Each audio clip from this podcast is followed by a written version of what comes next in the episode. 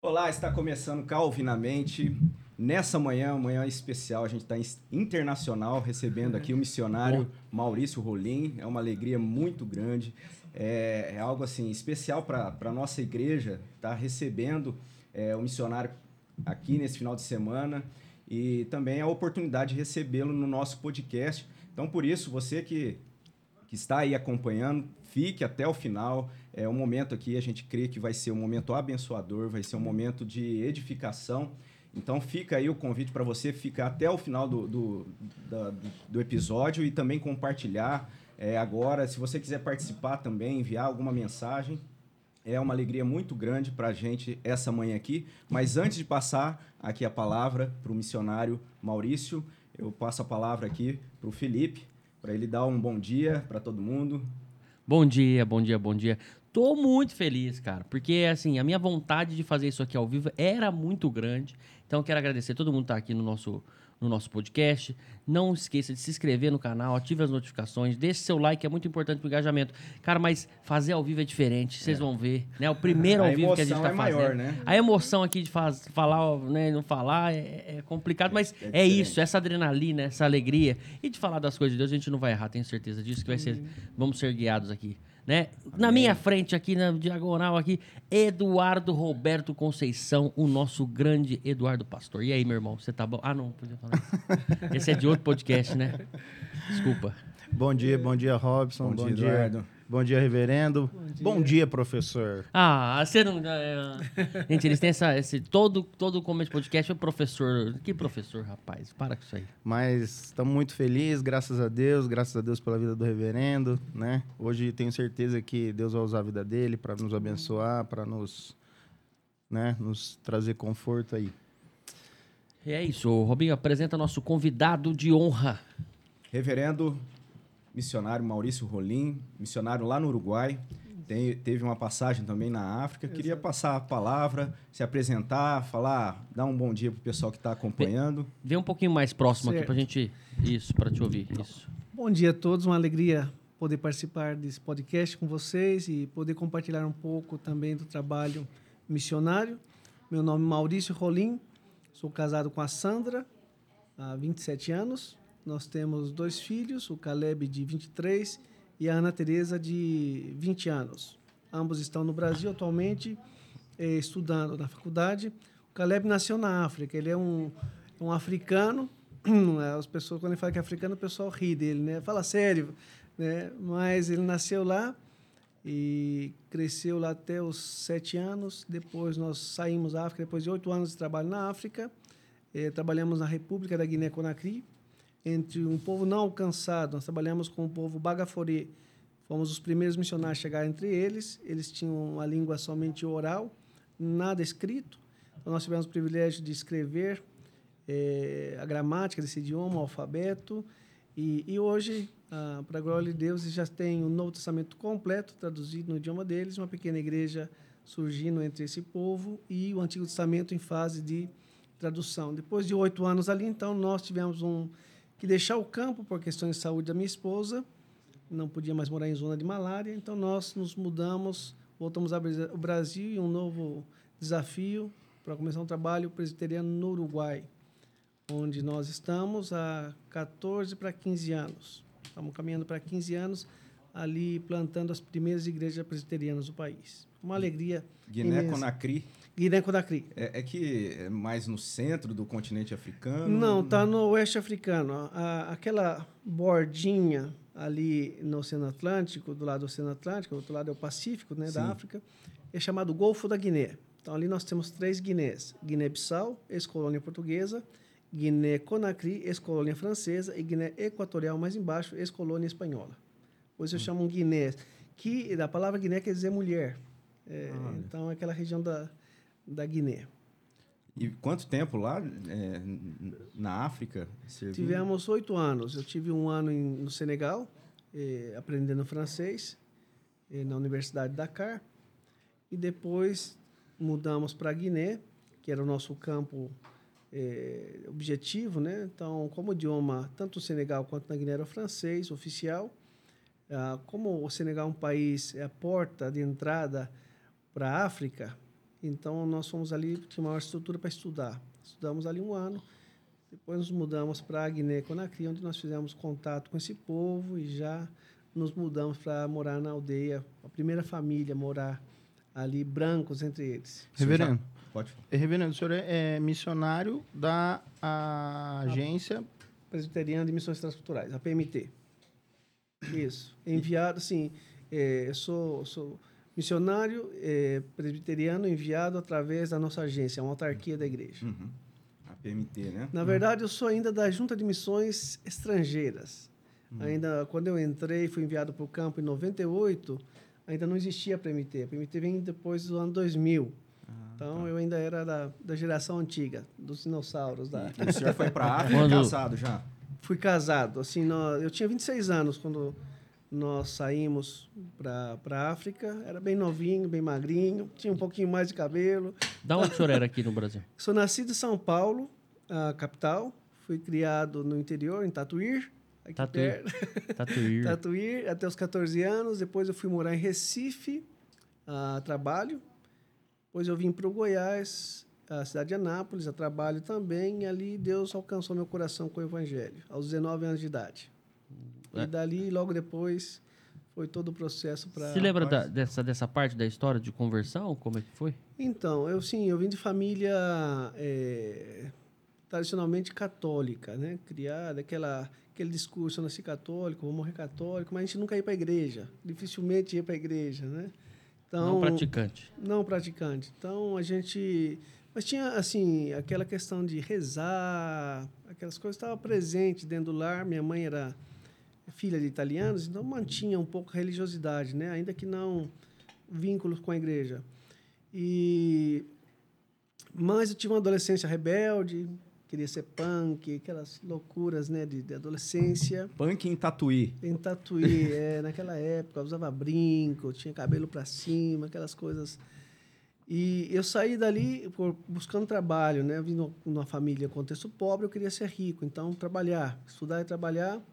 E aí abriram portas, cheguei eh, em Anápolis para trabalhar numa, numa empresa, eu era gerente CPD, isso aí no, no final dos anos 80, né? Era um cargo importante na época. E, e nesse período, quando eu estava saindo de Recife para Anápolis, eu tive um, uma experiência marcante. Um amigo meu de Pernambuco se suicidou dentro da minha casa, Deus. na porta do meu quarto. E aquilo sacudiu a, a minha vida, entendeu? E aí eu comecei a pensar na questão de Deus, pensar a questão da vida após a morte, que até então para mim era viver cada dia a emoção, a, a bagunça, né? E, e aí eu tive um amigo espírita que quis me ajudar, mas não, não, eu não queria nada com, com aquilo, vi que não era eh, o caminho. E quando eu chego em, Anápolis, eh, fui cursar o último ano, segundo grau, que eu tinha perdido o último ano em Recife por bagunça, né, por farra. E aí eu conheci a, a Sandra, que hoje é minha esposa. E a Sandra, ela tinha essa essa dinâmica de evangelizar, convidar as pessoas para a igreja.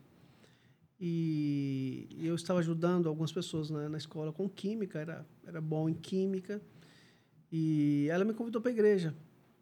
Convidou meio mundo da, da, da, dali. Eu fui para a igreja na num culto, mas eu cheguei cheguei cedo, sentei no fundo. A hora que falou visitante levante, eu me encolhi.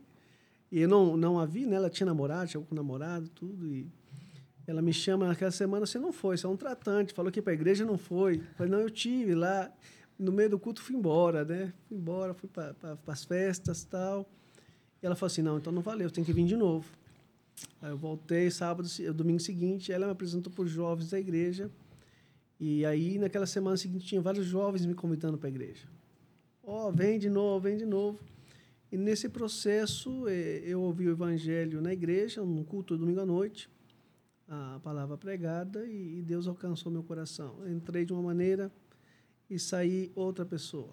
Não era mais a mesma pessoa. Deus mudou o meu vocabulário, mudou os meus gostos, e começou um processo, né? de, de, de crescimento, eh, de vida cristã, Então foi para mim foi uma mudança radical que Deus fez na minha vida. E depois a gente começa a amizade e nessa época o senhor tava, é, estava trabalhando em Anápolis? Estava trabalhando numa empresa, numa uma indústria de, de comida para animais. Ah. Chama Guabi. Entendi. Eu era programador lá. Ah, é, o senhor era bom de química, mas não era formação, não tinha formação. Não, não assim porque era o último ou segundo grau. Então estava dando aquela ajuda para o pessoal que estava precisando de nota para passar de ano. E então eu gostava muito, até pensei em engenharia química, tinha lá a área da informática, tudo, mas não foi por aí que. E, e ração tem aquela questão de balanceamento e tudo, Tem, né? Que vai tem. muito. Você manja, hein, Robson? Eu tenho formação em química. Eu formei É mesmo? em química, é. Por isso que Olha na hora só. que o senhor comentou, eu, Que eu lembrei. E, e, e ali na igreja, é, aí foi uma amizade com a dona Sandra dali. Então, eu comecei a trabalhar com os jovens da igreja em evangelismo. Na época, nós tínhamos até um programa de rádio da MPC, Mocidade para Cristo. Sim. Nós fazíamos os domingos de tarde, fazíamos evangelismo também num, num bairro carente de Anápolis e fazíamos clubinhos bíblicos da MPC nas escolas da cidade.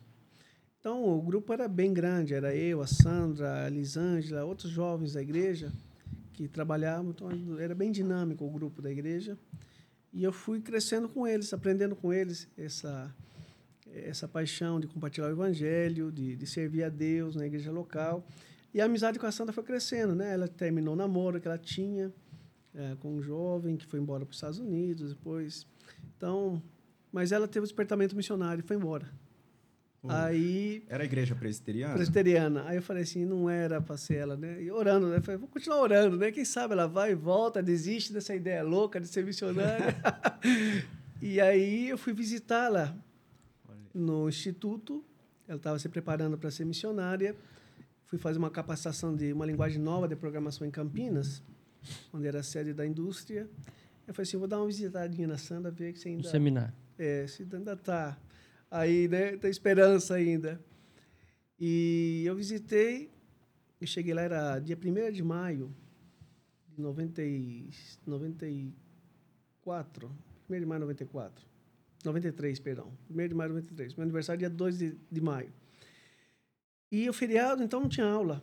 Um deserto, né? Cheguei, bati lá e chamaram a Sandra. Olha, o Maurício está lá embaixo. Ela falou assim, mentira. Meninas já sabiam que tinha um negócio entre nós. Ela tinha comentado com as meninas. Mentira, como é que ele é? Ele Tinha é uma amizade, é, né? é, tinha uma foto minha lá. Tudo. É, ele, ele é assim e tal, tá perfumado. É ele mesmo. Tá Aí- perfumado. Aí ela baixou e surpresa, né? Com a visita. E aí me mostrou o seminário. E naquele dia, os jovens que estavam se preparando para trabalhar, eh, esse era um instituto da Missão Novas Tribos do Brasil. Todos os jovens estavam ali pensando em trabalhar eh, com povos minoritários, povos indígenas, povos não alcançados na África também. E eles me levaram para o quarto, jovens solteiros, e abriram a Bíblia em Romanos capítulo 10, que diz: Todo aquele que invocar o nome do Senhor será salvo. E Paulo começa a fazer algumas perguntas, né? Como, pois, invocarão aquele em quem não creram? Como crerão naquele que nada ouviram? Como ouvirão se não tem quem lhes pregue a palavra? E aí um jovem falou assim: Você sabendo que tem muita gente que não invoca porque não creu, e não creu porque não ouviu, e não ouviu porque ninguém foi pregar, o que é que você vai fazer? Eu Falei, opa, gente, vamos devagar aí. Falei, é muito bonito o que vocês fazem, é, é nobre, eu, eu admiro, mas isso não é para mim. Eu quero trabalhar, ganhar dinheiro. Se Deus me der dinheiro, eu até ajudo a obra missionária, mas isso não é para mim. Né? E aí, no final da tarde, eh, estava partindo, indo embora, um casal veterano de missionários norte-americanos que gastaram a vida no Brasil. Aí outro jovem me falou assim, olha, eles estão indo embora. Quem é que vai tomar o lugar deles na obra? O lugar deles vai ficar vazio.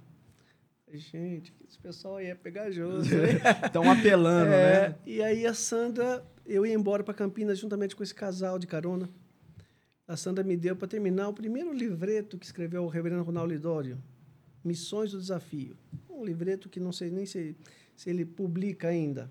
Tá? Ele conta um pouco da história dele entre os Quechuas. Ele nem tinha trabalhado em Gana ainda nesse momento. E eu li aquele livreto na rodoviária de Campinas. Mas foi assim um, Deus falou assim: a obra missionária é para todo crente. falei assim, não, Deus, o senhor sabe, Deus falou assim, é para todo crente. Então eu viajei de Campinas Anápolis, 12 horas, com aquilo no meu coração, não dormi. Né? Então fui conversar com um presbítero da nossa igreja, que tinha sido missionário no, no, no norte do Brasil. É, Raimundo, presbítero Raimundo. Ele é, ele é gaúcho, o pessoal chama de Tchê. E Tchê, olha, aconteceu isso, isso, isso. Eu falei assim, irmão, que bênção. Você tem que ir para o campo missionário. E então aí foi um processo de conversar com o conselho da igreja, né, que já era outra etapa. Mas eh, Deus começou a despertar aí em meu coração e aí eu pensei agora, né? Eu preciso conversar com o conselho, conversar com a minha família, conversar com a minha mãe. Minha mãe ainda, ainda era viva. E eu falei, vou falar para minha mãe, minha mãe vai ficar muito brava comigo se eu falar para ela que eu vou deixar que eu trabalho para ser missionário, católica. E eu cheguei em, em Tatuí, fui visitar minha mãe e falei assim, mãe, preciso conversar com a senhora. O que aconteceu? Sim, olha, Deus está me chamando para ser missionário. Ela olhou bem sério, fechou o rosto para mim, falou assim: se Deus está te chamando, obedeça. Aquilo para mim foi outra resposta de Deus, entendeu? Aí eu voltei para Anápolis, conversei com o conselho, o conselho me chamou. E então naquela entrevista com o conselho tinha lá os presbíteros, entre eles o presbítero Celso, falecido, muito sério grandão, assim como Eduardo, mais grande que Eduardo, e bem sério. Ele falou assim: Você acha que você vai enganar quem aqui? Você quer ir é ficar lá perto da Sandra. você não quer ir para a obra missionária. Aqui não tem ninguém tonto. Você tremer, né? Ele falou assim: você quer servir a Deus, você vai servir lá naquela invasão onde a igreja está trabalhando. Lá também você faz missões. E eu falei: tá bom, eu vou servir lá. Então eu saí, fui servir lá. A invasão era um, um, é um, um território, um, bairro que estava sendo ocupado. É um bairro assim? sendo ocupado, é um bairro carente, né? Uhum. E fui trabalhar, trabalhava sábado de noite, estava com os jovens, domingo de manhã escola dominical, domingo de tarde na invasão, domingo de noite na igreja, né? E, e passou aí os meses, quando no final do ano de 93, o conselho me chamou, o conselho quer conversar com você. Eu falei, o que foi que eu fiz agora? O que aconteceu? E aí o conselho falou assim, Maurício, se prepara. A gente vai te mandar. A gente sempre viu que você era vocacionado, desde o começo. A gente só estava provando a sua vocação. Mas a gente está contente e a gente quer te enviar para se preparar para servir a Deus. Então foi aí também o caminho que Deus usou, a liderança, né? É importante que Deus confirme a nossa vocação através da liderança local da igreja, né? uhum. né? Que eles reconheçam e que é genuíno, né? Também que não é fogo de palha, que não é uma coisa momentânea. Então foi foi uma bênção a ter o apoio da igreja para se preparar. E aí, mas aí enviaram lá para no mesmo seminário da Sandra então, no início, como eu queria trabalhar Deu certo. De, como, deu certo, deu certo. Como eu queria trabalhar com povos não alcançados, naquele período, a, os seminários presbiterianos não tinham nenhum enfoque uhum. é, na área missionária. Né? Era, é, nos anos, no princípio dos anos 90, é, o Brasil estava começando a se despertar para o movimento missionário. Era muito recente. Então, o conselho entendeu que o melhor que eu fosse fazer uma formação pensada no trabalho transcultural. Uhum. Então, eu fui justamente primeiro para fazer o seminário deles, com ênfase em missões, depois eu fui fazer a escola de missões transculturais no sul do Mato Grosso, que é um acampamento no meio de uma selva fechada, sobrevivência. E depois eu fui fazer linguística, uhum. um ano mais. Então era um treinamento longo, né? Quantos anos mais ou menos? Deram quase sete anos. Eu lembro de um diácono, depois ele foi presbítero na igreja, falou assim: Rapaz, mas você é perseverante. Tantos anos para se preparar. Mas pensem, para você chegar num campo eh, no interior da Amazônia ou da África, onde você não tem luz, você não tem água, você tem que construir a sua casa, você vai trabalhar com uma língua ágrafa, que não tem nada escrito. Então, sem essas ferramentas, seria praticamente impossível você fazer o trabalho que você precisava fazer ali. Então, foi necessário capacitação, gente, né? essa capacitação todinha. de sete anos, é. E depois, então quer dizer, a, a Sandra tá, tá se preparando no outro seminário. O senhor foi se Não, preparar. eu fui no mesmo que Ah, ela no estava. mesmo. Fui no mesmo. Então aí nesse período a gente, aí eu propus namoro, conversei com o pai dela. Pronto, Robin, família, chegou na parte que você queria formar uma família. Propus namoro com intenções de casamento, como tem que ser, né? E, e ela aceitou, né? aceitou. Nós começamos a namorar em 95. É, e nos casamos em 96. Dezembro de Que 96. bonito, né? É.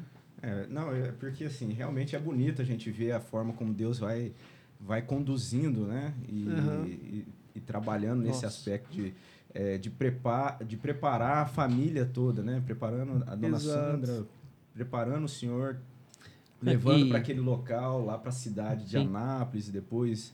É, E, e você vê que, que interessante, que, que curioso, que foi ela que trouxe ele para a igreja, né? Deus Ela usou que a vida fez o dela, convite. exatamente. Ela fala que, que me ganhou para Cristo e depois me ganhou para ela.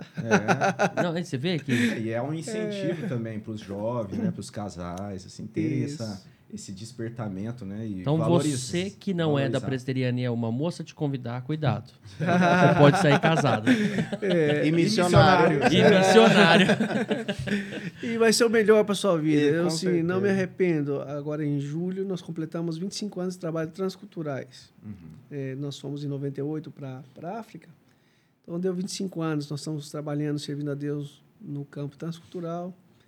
E uma benção, uma alegria. A gente não se E- arrepende jamais e, E esse, desse privilégio. esse campo da África, o, o reverendo, foi, o- foi o primeiro que o senhor e a Sandra chegou para trabalhar juntos. Exatamente. Ali foi nossa primeira experiência é, num trabalho transcultural. É, o, o interessante, assim, da gente trazer esses assuntos de missões para o podcast são as histórias, né? Aham. Acredito que tenha muitas, né? De, de- de milagres, de muita coisa deve ter visto, né? Aham. Esse, nessa primeira, nessa primeira é, passagem sua de missão, que foi na África, conta um pouquinho pra gente como é que foi esse começo, como é que é Uhum. a evangelização do... Hein, Felipe, antes de, de começar aqui, a gente tava falando de moto, né? É, E, e a Não. gente esqueceu, né, que Então, o nosso é- podcast é de moto. E aí Nossa! o reverendo Maurício falou que teve uma experiência de moto lá na. na Isso, não, África. peraí, peraí, para tudo. Vamos começar de novo. Esse é o Calvinamente, começando mais um podcast de moto. Ó, e, e teve experiência com moto? O senhor gosta de moto, não? Então, eu, eu gosto. Assim, eu aprendi, eu aprendi a andar de moto na, na África, né? Eu estava contando para vocês anteriormente. Eh, como eu trabalhava numa aldeia, e a locomoção na aldeia de carro é muito, muito difícil, caminhos pequenos, então... eh, e é uma região de areia, a bicicleta era... Então, a moto era o canal. Areião, a né? moto era o canal, né? Só que eu precisava- aprender a andar de, E de te arrumaram uma moto lá, como é que Aí um foi? canadense me deu uma... Era tipo uma mobilé, uma motinha, dois cilindros. Sei. É, tá certo? Dois cilindros, sim, né? sim. É, Colocava dois óleo tempos, e... colocava dois- óleo e- Gasolina. E dava nela, né? Então, assim, eu aprendi a andar nela. A primeira vez quando atropelei minha esposa, tá? Cheguei assim, enrosquei o acelerador, fui com tudo. Rolou o cabo, literalmente. Aí, ó, você acha que corria de moto? Vai vendo. O que, que Quase é mata a fugir missionária. de leão na África de moto? Aí né? fugi de moto. E aí, depois disso, tinha um missionário norte-americano que estava voltando para o seu país, estava vendendo suas coisas, e ele tinha uma moto linda, uma Yamaha, com os pneus grandes para andar na areia. Ah, E aí, então, eu fiz uma proposta, ele me vendeu.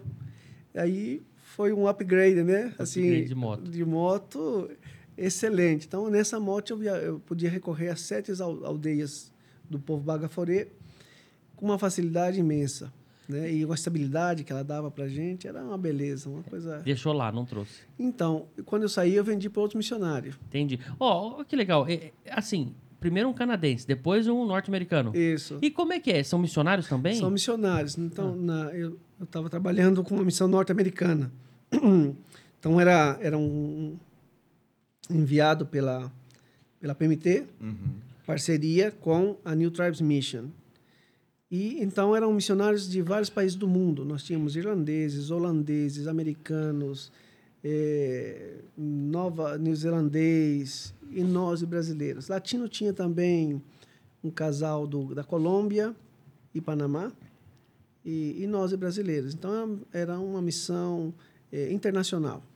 Os seus missionários E, então a gente tinha esse contato. E às vezes missionários chegavam, missionários saía e a gente, sobre, sobretudo os, os americanos, eles traziam um container com tudo dos Estados Unidos. Ah, E nós chegamos lá com a cara e a coragem, né? Chegamos lá em, eu cheguei lá em 99. você vê que a gente faz do nada, Quem, né? As coisas. quem, quem sabe um pouco de informática, no final de 99 para 2000, eles tinham um grande temor do bug do milênio, Uhum. que não sabia o que ia acontecer, as datas iam virar, os computadores não estavam preparados. Então, a, a gente não tinha nada. O Brasil vivia uma crise grande. Nós chegamos, nós vendemos todo o enxoval que nós tínhamos. Eu vendi toda a minha biblioteca de livros que eu tinha juntado para comprar as passagens para chegar na África. Então, era um período desafiador para chegar no campo missionário. Eh, Então, não tínhamos nada. Então, os missionários que, que, que tinham mais e que estavam saindo vendiam bem barato. E a gente também, quando veio embora, a gente também vendeu bem barato para o missionário que estava chegando. Paga enquanto às vezes você puder. Se não puder pagar, não tem problema. Tamo junto. Tamo junto. É pro E- reino. É, mas e, e eu sei que não tinha competição de evangelização, mas os brasileiros são diferentes, né? A gente consegue evangelizar mais? Fala que sim. assim, eu acho que nós. É, assim, é, a gente trabalha como um corpo, né? Ah. Uma unidade, né? Mas ah, culturalmente, o brasileiro, eh, mundialmente e especialmente na África, ele tem uma abertura imensa. Quando você chega e fala brasileiro, você fala assim, Pelé, Ronaldo, Ronaldinho, tá? Então já te abre a Já- porta. Todo campeonato de futebol nas aldeias vizinhas, eu era Você é convidado. convidado pra O jogar. padrinho. Dá o, o padrinho. o pontapé inicial. Olha Ainda isso. que eu não era um, um jogador de bola, né? Entendi. Eu gosto de assistir tudo, mas era. Mas você vê que já é um meio de evangelizar, já tem uma abre- abertura, abre né? portas. Depois, assim, a questão cultural, essa miscigenação que existe no Brasil também, ela dá pra gente muita abertura. Então a gente aprende a conviver com diferentes pessoas, com diferentes realidades. Então, assim, é um diferencial que eu creio que é dado por Deus para o brasileiro, que a gente tem que usar para Com propósito, né? usar para o reino de Deus. É. E o senhor falando assim, qual que seria o desafio? Qual foi, né? Qual, no caso, na- nesse período que o senhor esteve lá, é, a questão da língua era o principal desafio ali da missionário ou não? Então, assim, é, quando a gente vai para para um campo pela primeira vez, a gente tem muitos desafios. né? Você tem todas as ferramentas e fala, e agora? Né? Por onde eu começo? E o idioma é, e a cultura, eles, eles não são separados. Então, você aprende cultura e idioma simultaneamente. Então, você se depara um universo totalmente diferente do seu. Cores diferentes, cheiros diferentes, né? É, costumes de fazer as coisas diferentes. E a língua com que se expressam, né? Então, nesse caso, no país que nós moramos, na Guiné-Conakry, tem mais de 40 idiomas. Então, é, é normal um, um menino na aldeia falar cinco, seis idiomas sem nunca ter sentado para estudá-lo. Mas idiomas, tipo, Idiomas Português, nacionais. inglês? Isso, nacionais. Então, assim, tem Fula, que é uma, uma etnia majoritária, Sussu. E essas línguas não têm gramática. Essas já tem, essas já são grandes. Ah, tá. tá. O povo com o qual nós trabalhamos é uma etnia min- minoritária. Então, eh, por isso que eles ainda não tinham trabalho feitos. Ah, tá. Porque normalmente as missões visam os grupos grandes. E os grupos pequenos vão ficando marginalizados, às vezes. E a tendência desses grupos minoritários é perder a sua língua. Porque as línguas majoritárias vão suprimindo, Uhum. eles são forçados a falar o idioma e vão deixando. Nesse caso, quando esse povo viu a língua dele escrita e viram estrangeiros falando a língua deles, levantou Cresceu. orgulho daquele povo, do seu, da sua cultura, da sua, da sua língua, né? Então, assim, é um desafio grande. Ali no, no contexto que eu estava, também um desafio enorme era a malária. Uhum. É uma região de muita malária. Eu tive uma malária, quase morri lá Nossa. nessa no meu primeiro ano na Guiné-Conakry. E então, como o povo bagaforê, eles plantam arroz por inundação, ah, você tem muita água e são são duas estações, né? A estação da chuva, a estação da seca. Então, o mosquito se prolifera com uma facilidade enorme. Então, você malária lá é igual gripe. Eles têm malária com muita inteiro. frequência. Então, a gente tinha tela na casa, passava repelente, aquela coisa toda.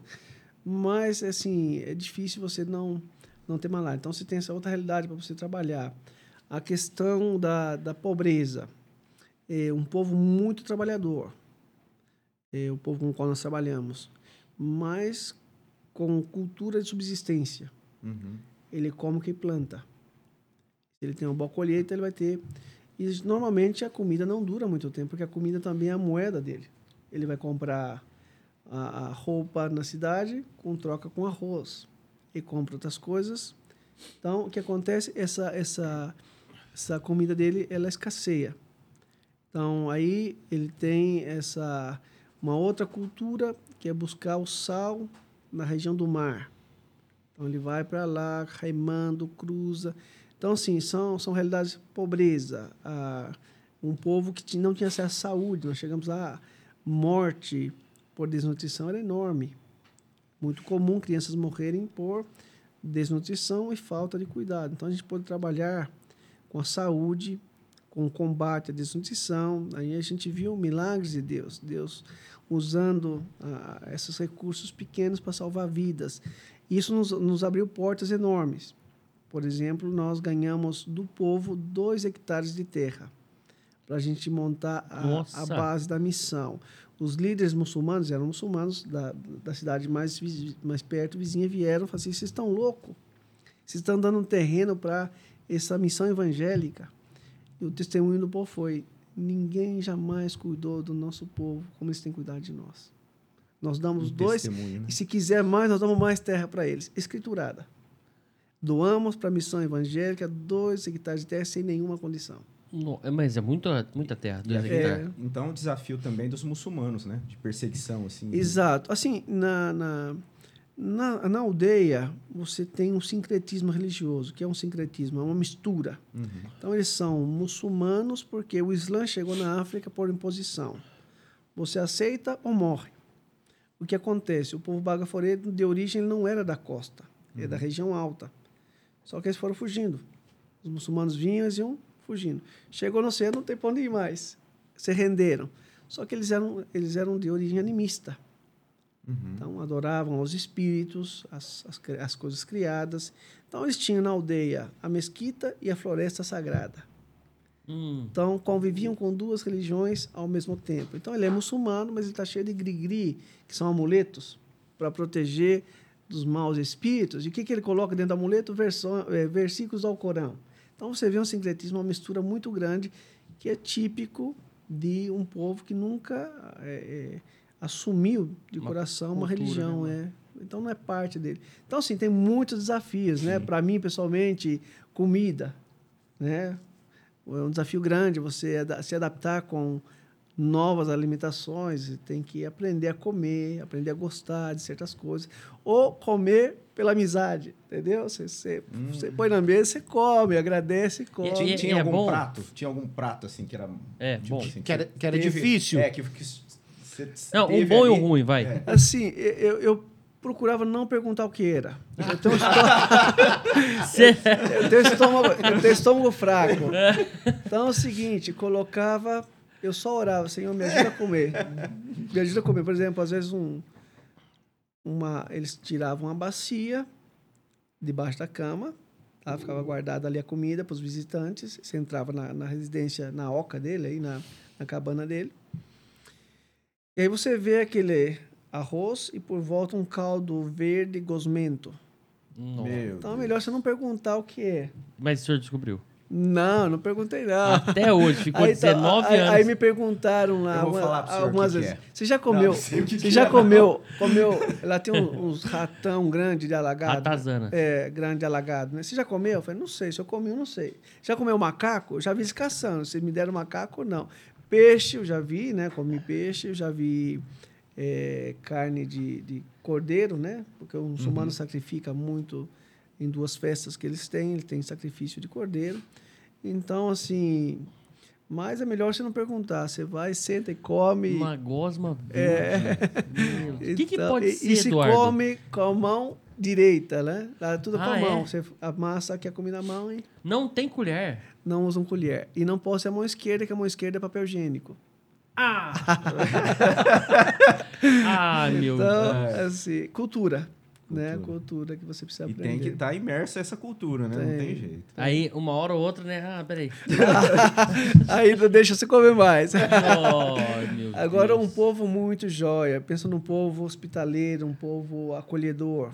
É o, povo africano em geral, né? E o povo com o qual nós trabalhamos também. A gente moraria lá toda a vida, sem nenhuma dificuldade. Para nós sair, sairmos de, de, daí, foi, foi, foi um choque grande, né? Minha esposa lutou muito, porque ela saiu para tratar da saúde e nunca mais pode voltar. E ela dizia para o médico dela, que falou, você não pode mais voltar para a África. Eu falei assim, médico, o senhor está louco, doutor? Um, um presbítero, um médico, né? O senhor está louco? Pensa o que o senhor está falando? Quantas pessoas chegam naqueles lugares na África? Senhor dá um jeito aí. Ele falou assim, não tem jeito, Sandra. Você não pode morar em área de malária. Eu falei assim, não estou falando para você que você não pode ser mais missionária. Missionária você pode ser em qualquer lugar que Deus te colocar. Então, agora, ali você não pode mais Menos na África. é, naquele local de exposição com malária. Então Deus levantou uma equipe para continuar e o trabalho continua avançando, graças a Deus. Quanto tempo vocês ficaram lá? Oito anos. Nossa. Isso é E não né? sabe até hoje o que é aquela gosma. Temos tô que voltar, vamos voltar lá. E Eu vou pesquisar depois, ver se a gente descobre. É impactante esse contraste, né? A gente pensar assim, na África, com esses desafios, e eu imagino que no Uruguai é outro, é outro cenário. Então vocês tiveram que sair da África, não foi assim algo voluntariamente, foi uma questão médica mesmo. sério. Exato. Deus fechou as portas para a gente, né? Eu entendi que, que era aquele momento que Deus fechou as portas e a gente precisa aprender que o campo é o mundo e nós somos meros instrumentos que Deus move para onde Ele quer. Então, nós começamos a orar por redi- redirecionamento de campo. Na época, a PMT nos ofereceu alguns campos, entre eles a Síria, que logo em seguida estourou a guerra civil e acabou o país. E eu gostaria muito de ir para a Síria. Pensei na Síria, trabalhar com muçulmanos, só que isso ia ser muito difícil para minha esposa. Eu matar ela rapidinho lá. Porque a Sandra fala do evangelho pelos poros. Então, seria um campo difícil para ela. Não tem malária, então a gente tem que considerar o perfil do, Mas É, tem bomba, tem né? tem bomba, bomba, né? Então, aí nós eh, tínhamos a França, que era um campo também desafiador. A França também? França, não é é- evangelizado. É o país mais ateu, menos evangelizado da Europa, até É hoje. mesmo? É, Eu o país de João sabia. Calvino. Uhum. O país de João Calvino, o país ma- mais ateu. Menos evangelizado da Europa. E será que é porque a inteligência ultrapassa? ali? Iluminismo, né? Depois do iluminismo, os franceses, eles começaram com, com uma ideologia, né? De rejeitar né, a Deus. Crer na, na escritura, crer em Deus, era uma tolice. É obsoleto, o religiosismo é, algo obsoleto. Então, com isso, a França foi se tornando país e vai ter influência sobre o Uruguai. Vamos chegar no Uruguai. Não é. Sobre o Uruguai. Então, nós, a França era um desafio para nós. Falávamos francês, eh, tem muito africano, muito muçulmano. Era, só que a Sandra estava fazendo um tratamento no Hospital das Clínicas em São Paulo e, e era muito longe. Então, o Uruguai era o último da lista. E que nós sabíamos do Uruguai? Nada.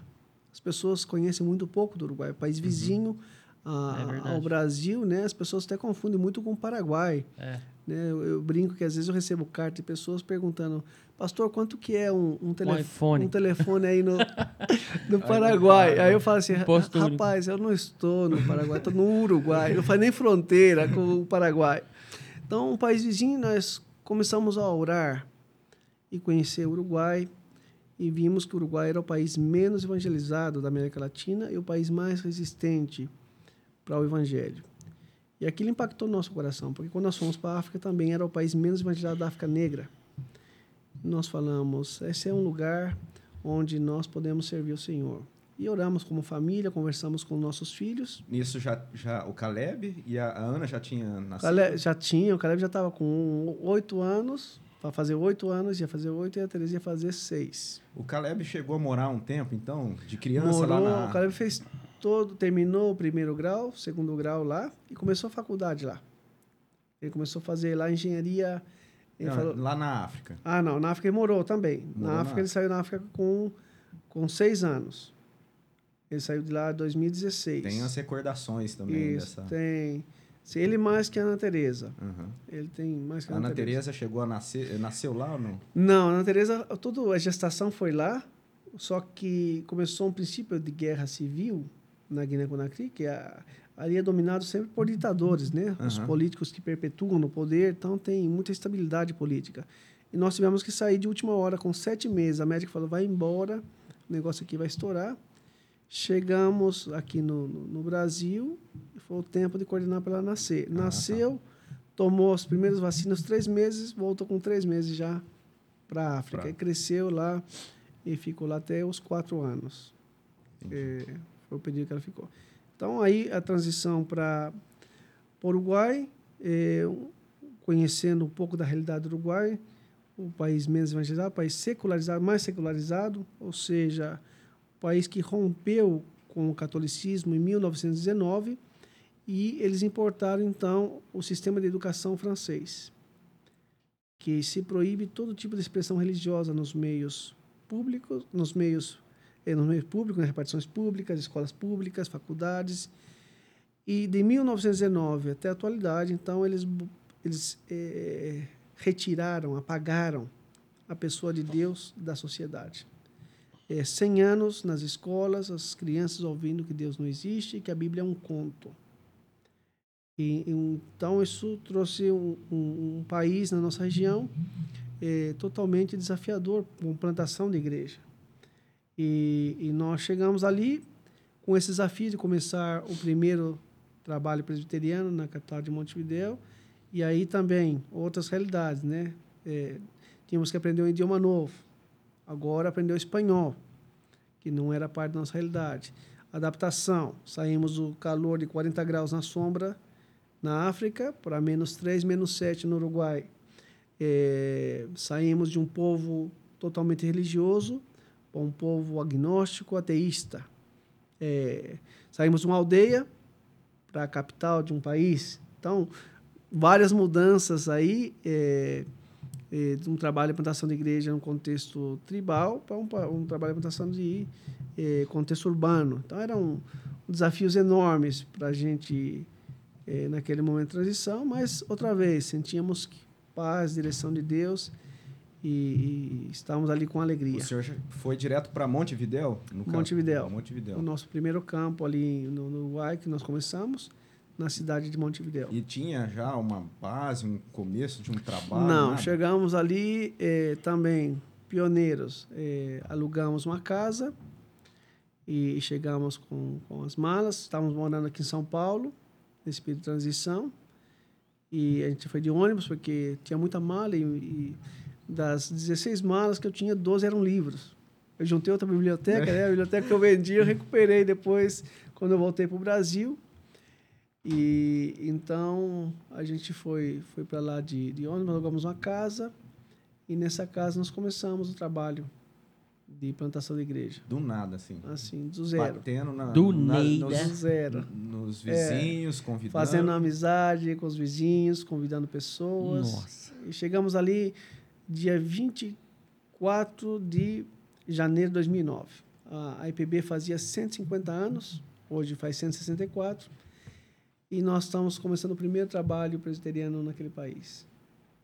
Que coisa. É. E, e assim, aí a mudança é uma mudança boa no caso da gosma, né? Porque no Uruguai, se chega lá, não tem gosma. Aí É, é, o churrasco, né? aí-. Aí, É, aí eu falei para Deus assim, Senhor, agora você acertou no chamado. que a, a comida é muito boa. né? A qualidade de vida, se vocês estudam sobre o Uruguai, é o país com melhor qualidade de vida da nossa região. Mais segurança, as pessoas vivem bem, né? É país pequenininho, população pequena. Então tem um, um nível de qualidade de vida excelente na nossa região. Então assim, em termos, agora você tinha um desafio novo, as pessoas totalmente fechadas para o evangelho. As pessoas né? não aceitam você evangelizar na rua, te rejeitam. Se você insistir, elas até te maltratam. tá Entendendo? Então, assim, diferente de, de, de, de outros contextos que você se aproxima, as pessoas falam de Deus, as pessoas te ouvem por educação, pelo menos. Mas, mas Então, você vê, a gente na, na analisando. África tinha a, a gosma, você chegava lá, o pessoal convidava. Agora tinha o Isso. churrasco, não adiantou nada, porque o pessoal rejeitava, não queria nem Então, convidar. Mas, mas você vê que, que o contexto é diferente, por quê? Porque a necessidade material te puxa para o espiritual, né? Isso. E ali, no caso, não tendo essa necessidade, né? Todo e a- às vezes em abundância, o alimento e tudo mais, trabalho, aí não tem tanta essa necessidade de Deus, né? Felipe, é interessante você estar falando aqui, porque Deus sempre ele cria necessidade para o homem. Nesse caso, o homem pensa que no material ele é autossuficiente, né? Agora, você tira Deus da vida da pessoa, o que é que sobra? O país com maior índice de depressão, maior índice de suicídio na América Latina. Então, assim, eu tenho que lidar constantemente com pessoas jovens com tentativa de autoeliminação.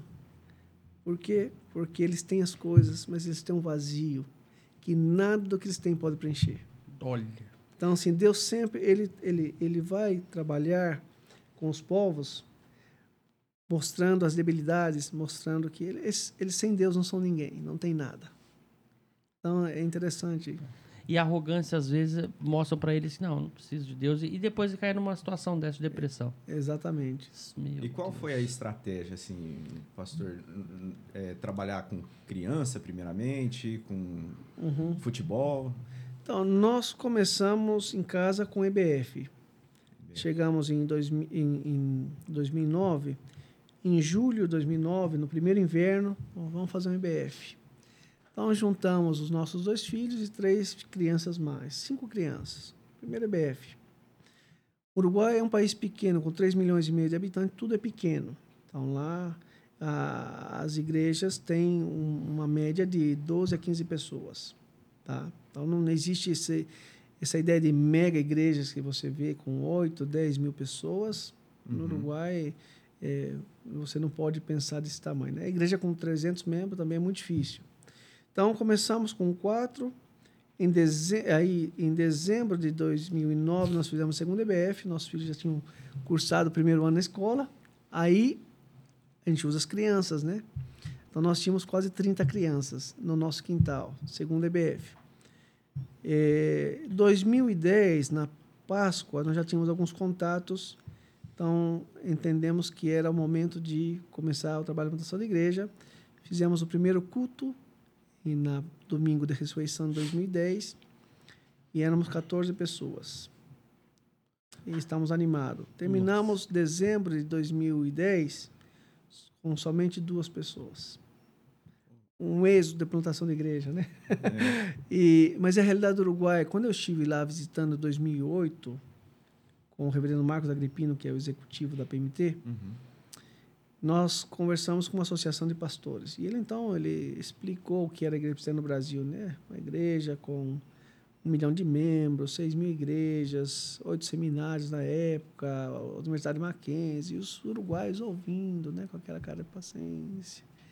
E perguntou para eles: o que vocês pensam que vocês vão fazer aqui? Aqui não é o Brasil. Aqui o missionário vem, passa 10, 15 anos e volta para o seu país sem ver resultado. Uruguai é cemitério de missionários. Eu falei, gente, muito obrigado pela injeção de ânimo. Obrigado pelo ânimo que você me dá. Mas eh, eu falei para aqueles pastores: a gente vem para cá com a convicção que quem converte o homem é Deus. Sim. Ah, se Deus não converte o coração do homem, a gente pouco pode fazer. Nosso trabalho é pregar o evangelho de, com fidelidade. Salvação é obra de Deus e Deus sabe muito bem fazer isso. Então, nós começamos, continuamos trabalhando com relacionamento. É, o método bíblico que a gente vê nas Escrituras é relacionamento. Jesus se relacionava com as pessoas. Ele ia de cidade em cidade, aldeia a aldeia, povo em povo. E esse era o método. As pessoas precisavam nos conhecer. Eles não queriam religião, eles estavam fechados para a religião, mas estavam abertos para amizade. Então, nós começamos a fazer amizade com os vizinhos, eh, com os, os amigos dos vizinhos, que a gente começava a entrar por aí também. A Sandra foi, foi fazer um curso na faculdade lá, para gerar vínculo, evangelizar. E então o primeiro fruto foi uma colega de, da faculdade da Sandra. Na primeira semana era aniversário da menina, essa não sabia que podia evangelizar na faculdade. Ela abriu a Bíblia no recreio, lá no intervalo, e pregou. As meninas uruguaias começaram a insultar Jesus Cristo. A Sandra ficou brava. Né? Como é que vocês estão falando de Jesus? Vocês não conhecem Jesus. Mas era questão cultural, eles não têm Deus, eles não têm temor de Deus. Mas essa jovem ficou ali aberta. A Sandra deu um, um livreto para ela ler. ela era cuidadora de doentes, estava estudando enfermagem. O doente que estava cuidando morreu e o livrinho foi embora. Ela perdeu o livrinho. Ela queria outro livrinho. Falei assim, eu não terminei de ler ainda. E ela comprou um computador e o computador dela precisava ser arrumado, preparado para a faculdade. E a Santa falou assim, olha, o Maurício trabalhou com computação, ele arruma para você. Então ela veio para a igreja, nessa época a gente estava morando dentro da igreja, nós já tínhamos mudado da casa onde nós estávamos para um local onde é a igreja hoje. Só uhum. que nós moramos aí para acomodar a igreja um tempo. Ela trouxe, arrumei o computador, ela falou assim, quanto que é? Assim, domingo você vem da igreja, você paga, tá pago. Começou a vir, então começamos discipulados, converteu o primeiro batismo, a Verônica, que hoje está casada com um brasileiro, tem dois filhinhos. Depois tínhamos um vizinho do lado da primeira casa, engenheiro de cassino, lá cassino no, no Uruguai liberado, né? Legal. E essa família não queria saber de Deus. Eu falei assim, olha, a gente quer a amizade de vocês, a gente uhum. não quer a religião de vocês. A gente gosta muito de vocês. Qual que era a profissão? Engenheiro? É é? Engenheiro de programação. Ah, tá. E das, do cassino, né? E aí nós conhecemos outra família na casa deles. Aniversário, convida, a gente vai. E essa família aberta, começamos a pregar o evangelho. E, e essa família se converteu. Esse senhor tinha sido sacerdote católico durante oito anos. E, e, deixou o sacerdócio para se casar, uhum. se converter. Hoje ele é presbítero da igreja, presbítero Melvin, lá na igreja. Então, o relacionamento é, é a chave para a gente entrar. Evangelismo de rua, é, ele, as pessoas são muito resistentes. A gente não crê em método, porque a gente crê na soberania de Deus, Deus usa o método que Ele quer para chamar o pecador. Então, a gente usa os métodos que estejam na mão, a gente vai usando para evangelizar. Mas o relacionamento é a porta de entrada, porque as pessoas, elas, elas não somente ouvem o evangelho, senão que elas veem o evangelho. E isso faz uma diferença enorme no contexto secularizado. Então, esse é o tem, caminho. Tem uma pergunta aqui do José Carlos. Bom dia, irmãos. Graça e paz. Qual é a maior dificuldade de se anunciar o evangelho no Uruguai? O senhor acha que essa questão cultural, esse liberalismo por parte do Uruguai, é, que na verdade o nome seria né, uhum. República Oriental do Uruguai. Exato. É, o que, que o senhor acha? Qual que seria a maior dificuldade? O senhor acha que é, é, esse, esse, essa questão intelectual ou essa questão cultural que vem perpetuando de, de, de omitir Jesus, omitir Deus uhum. da vida de todo mundo, o senhor acha que esse ceticismo é a maior dificuldade? Sim, é, como eu falei, né, de 1919 até hoje, o Uruguai ele não somente rompeu com a Igreja Católica, senão que ele eliminou os feriados religiosos do seu calendário. Lá não tem Semana Santa, é Semana do Turismo. Lá não tem Natal, é Dia da Família. Então, foi, foi, foi um, um programa para realmente você eliminar Deus da cabeça das pessoas. Então, você encontra uruguaios que vão dizer: que não, que não são ateus, são agnósticos. Ele fala assim: não posso dizer que sim, não posso dizer que não, tá? Mas eu não creio. Você vai encontrar alguns que dizem: eu sou ateu. Crianças. Tá? Eu tinha um vizinho, o gato dele morreu, 14 anos, ele saiu na janela e começou a insultar Deus. Aí a mãe dele falou assim: Mas você não falou que não crê em Deus? É. Com quem você está falando? Está reclamando com quem? Com quem você está falando, né? Então, assim, é, essa essa resistência ele é, ele é muito grande. Mas, como eu falava, quando você começa a, a entrar na vida das pessoas, esse casal vizinho nosso, eh, eles também resistente, não querem saber da religião. Então, um dia, nós saímos com eles e, e aí ele começa a falar para mim assim, olha, estava assistindo o filme das Torres Gêmeas, algo horrível aconteceu. Eu pergunto, aí eu, a gente busca os ganchos, né? Assim, por que você acha que aconteceu isso? Ah, a maldade dos... E por que, que o homem é mau? De onde vem a maldade do coração do homem? Então comecei a falar assim, olha, esse é o pecado, nós nascemos em pecado. E por causa do pecado nós somos debaixo da ira de Deus e nós precisamos de salvação que tem em Cristo. Ele falou assim, olha, eu creio na evolução. Eu creio que a Bíblia é um livro de conto e cada um conta o conto que quer para a criança fazer dormir, fazer a criança dormir. A Bíblia é um livro mais de conto. Você está enganado. A Bíblia é a palavra de Deus. A Bíblia nos fala de onde nós viemos, quem nos fez, para onde nós vamos, para onde você vai depois de você morrer. E ele então ficou, a esposa dele, ó, por trás, né? Falando, uhum. corta a conversação. Pouco há uns dois anos atrás, a filha dele, adolescente, os filhos deles frequentaram a igreja há bom tempo. Agora não estão na igreja. Frequentaram muito tempo. A filha dele tentou suicídio. Com quem eles vieram falar? Vieram falar com a gente. Por primeira vez, ele me chamou na casa dele e falou: fala da palavra de Deus para gente. Então, assim, Deus vai dando oportunidades Oportunidade. nesse contexto árido, onde as pessoas dizem eu não creio, né? E a gente sabe que o homem foi criado por, por Deus, como o Calvino chama de senso divinitatis, né? Uhum. Com esse sentido de, de que Deus está presente, né? Deus o fez e que ele nasceu e foi criado para adorar. Só que por causa da supressão da verdade, ele não sabe a quem ele deve adorar. E o evangelho tem que chamá-lo para adorar o único Deus verdadeiro, Jesus Cristo, a quem Deus tem enviado. Esse é o trabalho nosso de poder entrar, né? Na, nas famílias. E o meu, o meu desafio grande tem sido instruir as famílias crentes. E na nossa igreja nós temos 90% dos crentes são primeira geração de crentes. Primeira geração de presbiterianos também. Então, ajudá-los a entender de que eles são missionários, de que eles precisam compartilhar o evangelho, né, de usar a vocação que Deus deu para eles na sociedade, para que seja a oportunidade para anunciar o evangelho e também convidar as pessoas para a igreja. E então a gente tem e eles têm, têm absorvido. É um processo que vai dando que no, no meio secularizado as pessoas elas têm dificuldade com uma vida eclesiástica muito, muito frequente. As pessoas querem ir para a igreja uma vez por semana. Então você precisa criar nelas essa ideia que a vida cristã ela é vivida todos os dias e ela é congregacional também, que você precisa estar com o corpo, né? E, então é um processo que você tem que ir construindo, né? E lamentavelmente às vezes vê no Brasil que as pessoas vão de, desconstruindo isso. As pessoas uhum. querem estar menos da igreja, né?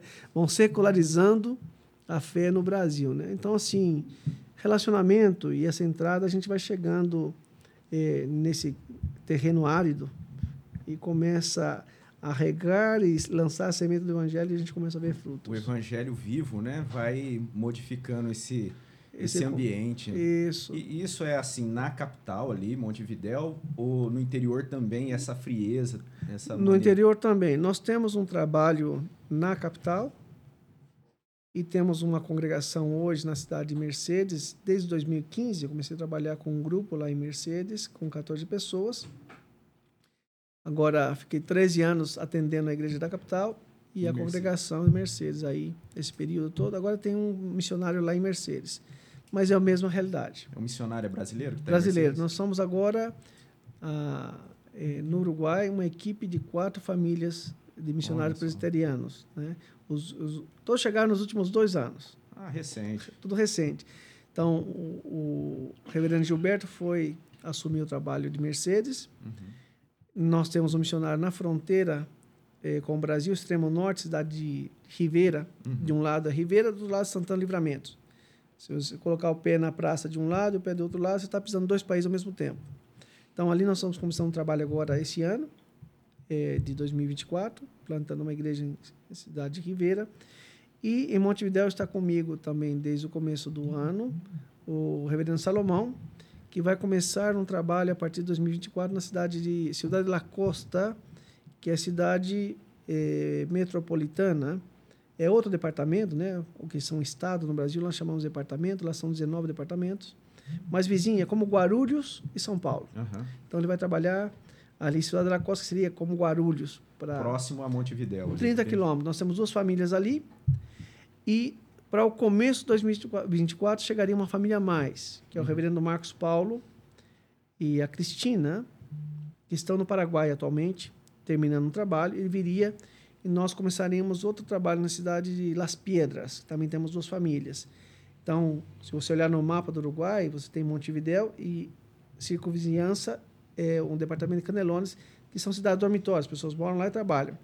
Então, mais da metade da população está nesses dois departamentos. Uhum. De 3 milhões e meio, nós temos por volta de 1 milhão e 800 mil pessoas em Montevidéu. Nesse, nesse contorno. Nesse contorno. A então, grande Montevidéu. Grande Montevidéu. Então, lá é o seguinte, diz, se um político ganha a eleição em Montevidéu e Canelones, essas duas cidades, ele ganhou a eleição em todo o país. E qual tem sido a nossa estratégia, nossa oração? É que se a gente plantar três igrejas fortes naquela região, a gente vai ter condições de ir Expandir. subindo para alcançar os nove departamentos. E com essas cinco igrejas estabelecidas, com a ajuda de Deus, em sete, oito anos, nós formaríamos o primeiro presbitério ali no Uruguai, se Deus assim nos ajudar. Eu lembro que acho que foi a primeira vez que o senhor teve aqui no Brasil. É, um outro aspecto que o senhor comentou, a questão do churrasco, né? Que, Aham. que ali é famoso, né? É, mas eu lembro, acho que o senhor fez uma gincana na igreja, na congregação. A gente estava, acho que na congregação que tinha ali no Vetorazo.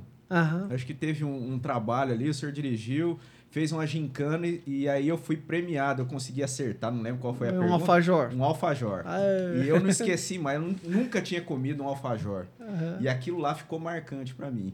Tanto é que depois, recentemente, eu fui numa viagem com o presbítero Rogério e o Ama- Am- Amauri no Paraguai. E aí eu conversando lá, eu falei assim, ó, vai parar ali, tem alfajor aqui, naquela, numa daquelas lojas grandes lá. Falei, não, aí, aí tem bastante alfajor. E eu fui lá, comprei um, um pacotão Uma assim, caixa. de alfajor, rapaz. Que coisa deliciosa que é aquilo, né? Hoje é mais conhecido na época, não sei se É. era eu que não tinha Não, acho que eh, cresceu muito, né? Porque o turismo, tanto no Uruguai e na Argentina, ele cresceu muito nos últimos anos. Então, essa, o brasileiro vai para o Uruguai, que que ele, e a Argentina, o que ele traz? Vinho, alfajor, doce de leite, Queijo, tá entendendo? Então, é... Doce de leite também é O muito churrasco ele não traz porque não dá para trazer, né? Mas senão trazia churrasco também. Mas o alfajor do Paraguai não é o mesmo do Uruguai, Não tá? é, não, não chega. E nem é o mesmo país. É, é, É mas- O falsificado Paraguai, do do Paraguai Paraguai. é imitação. imitação. É falsificado. Do... É, e eu notei Não, logo, porque eu me arrependi, porque eu comprei essa caixona, paguei lá, não fiz a conversão Não. na hora, comprei uma caixa, falaram assim, não, mas esse aqui... Falei, não, mas eu quero aquele lá do Uruguai. É. Não, mas esse aqui é uma marca muito boa, Boa. você pode comprar essa marca aqui, que é excelente. Então você, Aí irmão, que quer alfajor, só pedir pro Robin que ele tem uma Não, caixa lá. Eu comi na viagem, não deu tempo de Ah, chegar. Ou se não, vai visitar o foi- Uruguai, É, melhor. conhecer nossa igreja lá e já e aí aproveita. comeu o, o legítimo alfajor do Uruguai, né? que- É mesmo. E lá é Ó. a questão do alfajor e o churrasco também é diferenciado porque é, Diferenciado, carne é macia, Angus, né? Carne- É. Então, é Angus. É Angus. A maioria do, do, do gado uruguaio. É interessante, o Uruguai é um país formado pela pecuária, de origem. Então, no Uruguai, você tem mais cabeça de gado que pessoas. Você tem eh, por volta de quatro cabeças de gado por habitante. Então, você tem quase 15 milhões de cabeças de gado no Uruguai. E é um país plano. Então, com, com as estações bem definidas, o que proporciona que o gado não tenha músculos. Esforço. Então, né? a carne, ela é... Você Macia. come costela, derrete na boca, naturalmente. Né? Então, eles fazem aquele churrasco na, na parricha, Parrilha. é, com, com lenha. Não, pra gente falar, ô, Felipe. É parricha, parricha. porque lá é o geísmo do, do, do, do castelhano, né? Da, da região, é. Mas é, na Espanha Ah, é é. parrilha. Quando você quiser impressionar agora, não, vou fazer um churrasco Parricha. de parricha. Aí o pessoal vai falar, não, você não sabe. Já vamos falar. falar, parrincha? Quem está arrumando rolo aí? E, e- e o alfajor realmente foi, foi marcante, rapaz. Eu fiquei impressionado. E, e o senhor comentou a questão do, do, do gado. Eu tinha perguntado no interior se havia essa frieza, porque a gente relaciona, né? Não sei, aquela, aquela ideia da cultura gaúcha, talvez Aham. um pouco mais aberta ao religiosismo. Não sei se. Não é, o Robson, interessante que o Rio Grande do Sul é o país, é, é perdão, é o estado do Brasil com maior resistência ao evangelho. Para você ter uma ideia, nós temos somente dois presbitérios em todo o estado do Rio Grande do Sul. É o campo onde a IPB tem investido mais recursos e, e- e obreiros para plantar igrejas. Porque você vê, é o estado mais espiritista. Não é a Bahia, é o Rio Grande do Sul. É. Tá entendendo? Então, assim, essa cultura alemã, europeia, que você vê na, no Uruguai, ela está do outro lado também, Uhum. do, do, do Rio Grande do Sul. Então, agora, no Uruguai, o que, o que aconteceu foi o sistema de ensino. Ele, como ele, ele, ele alcança todo o país, abrange todo o país, então essa, essa idiosincrasia ela é, foi disseminada em todo o país. Então, as pessoas têm essa mesma mentalidade não importa onde ela esteja no país. Tá entendendo? A, a única diferença aqui é, por exemplo, Rivera, que é fronteira, é o departamento onde você tem maior abertura para a plantação de igreja. Influência do Brasil. Aham. Agora, essa influência ela é tanto positiva quanto negativa, né? Porque a gente sabe que vem de tudo do É, lado até- brasileiro. Até tem uma outra pergunta aqui da Maria Lúcia, que se- perguntando se tem outras igrejas de outras religiões lá na. Outras denominações. de- Tem, denominações. tem denominações e abominações. então, nós temos lá históricas, eh, eh, igrejas que se tornaram liberais, por exemplo, o metodismo. Eh, por que, que o- a igreja presbiteriana não cruzou e não alcançou o Rio Grande do Sul e o Uruguai? Porque a IPB ela fez um acordo com os metodistas. Os metodistas alcançariam o Rio Grande do Sul e o Uruguai. Só que eles se perderam no caminho, abraçaram o liberalismo teológico e não fizeram. Tá? Hoje as igrejas tem os templos eh, me- metodistas lá na capital, mas é, é puramente social. Uhum. Tá? Você tem os valdenses de origem reformada que também se perderam, totalmente liberal, pró-aborto, pró-homossexualismo. Você tem os anglicanos que tem um dos templos mais bonitos na na região costeira, assim para o Rio del Plata, mas eles se reúnem num quartinho pequeno, pensamento liberal, socialista, progressista, tá? De evangelho nada. É, luterana você tem diferentes ramif- ramificações, tem umas mais evangélicas e outras mais progressistas. E você tem os batistas que são centenários, como a São Batista do Uruguai, mas bem pequena, bem tímida. Eu dei aula no seminário batista há alguns anos. E o sistema, às vezes, também de governo da Igreja Batista, às vezes não, não dá uma estabilidade para a denominação. Então, tem muita divisão, muita... eh, não tem, recebe influência é, também, não né? tem muita firmeza.